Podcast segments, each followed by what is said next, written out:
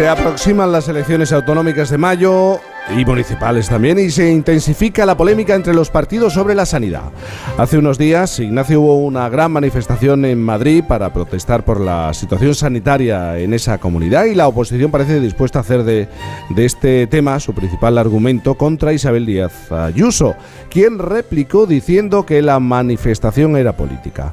¿Cuánto hay de cierto y cuánto de impostado en este debate? ¿Es mucho peor la sanidad en Madrid que en cualquier otro territorio de España o en, o en todas partes eh, cuecen habas? ¿Tenemos motivos para preocuparnos por la situación de la sanidad en España?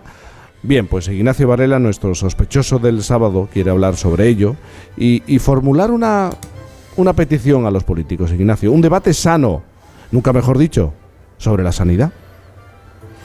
Claro, cuando oigo que la sanidad es una cuestión política pienso aleluya, porque eso nos acerca a la normalidad democrática. En principio es estupendo que el debate político gire sobre cosas sustantivas como la sanidad o la educación o el empleo, y no sobre los adjetivos fascistas, comunistas, separatistas, filoetarras, este tipo de cosas.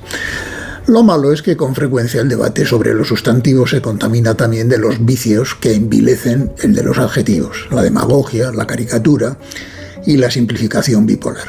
Es decir, cuando las consignas y los ripios, los ripios sustituyen a las ideas, que entonces lo que se hace es política para idiotas.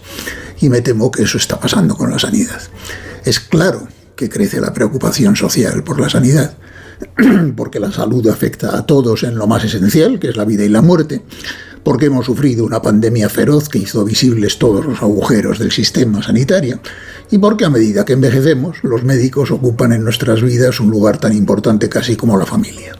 Dos de cada tres personas mayores de 55 años tienen alguna enfermedad crónica. Claro, un joven sano visita al médico una o dos veces al año, pero una persona mayor pues va una o varias veces al mes. O sea que en una sociedad envejecida como la nuestra seríamos insensatos si no nos preocupara la sanidad. Ahora bien, preocupación no es sinónimo de condena. Los españoles seguimos estando razonablemente satisfechos de nuestro sistema sanitario. El 60% piensa que funciona bien, le damos una nota media de 6,5 sobre 10, y añadiré que en esa buena valoración no hay grandes diferencias entre unos y otros territorios. Claro, antes de la pandemia nos jaleamos en exceso alardeando de tener la mejor sanidad del mundo. Obviamente no era cierto. Después nos fustigamos como si nuestro sistema sanitario fuera el de algún país del centro de África, lo que es aún más falso.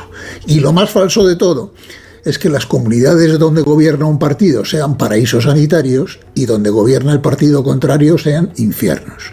Sugiero que cada vez que un político hable en esos términos, cambiemos inmediatamente de canal porque está mintiendo.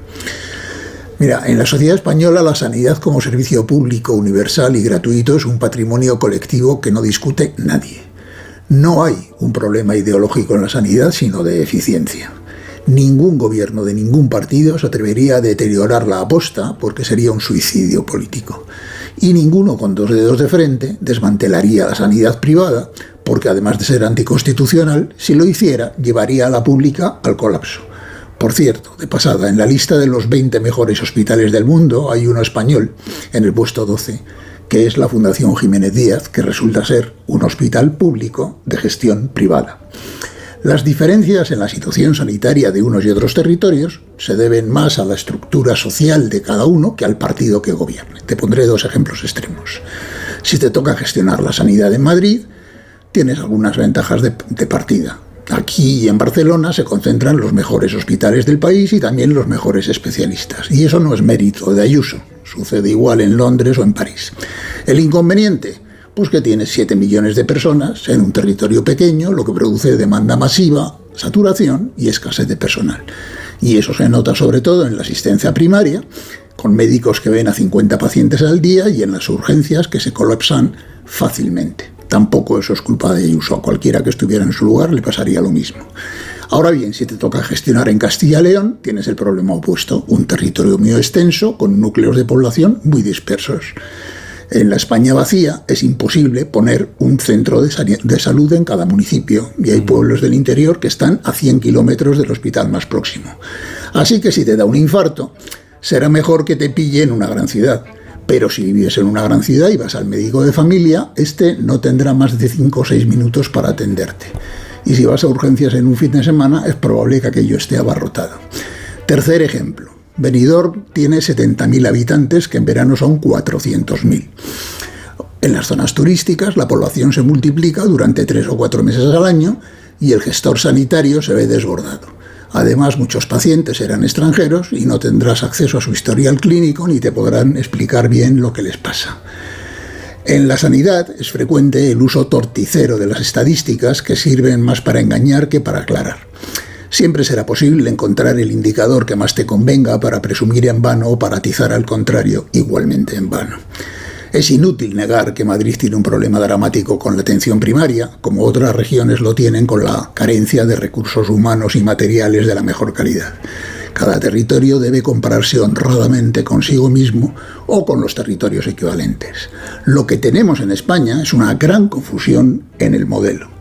Una cosa es descentralizar la gestión y otra que el Estado renuncie a tener una política sanitaria, lo que no sucede en ningún lugar del mundo siempre será necesaria una política sanitaria nacional, aunque solo sea porque la sanidad está ligada a la investigación científica y a la producción farmacéutica, que no son autonómicas.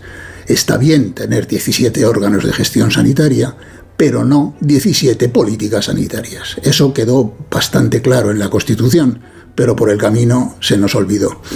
Así que, eh, como decían en mayo del 68, Seamos realistas y pidamos lo imposible. Señoras y señores de la política, ¿podrían ustedes realizar, por favor, un debate sobre la sanidad que sea sano y que sea honesto? Sería un gran incentivo si nosotros, los ciudadanos, premiáramos con el voto al que por lo menos lo intente.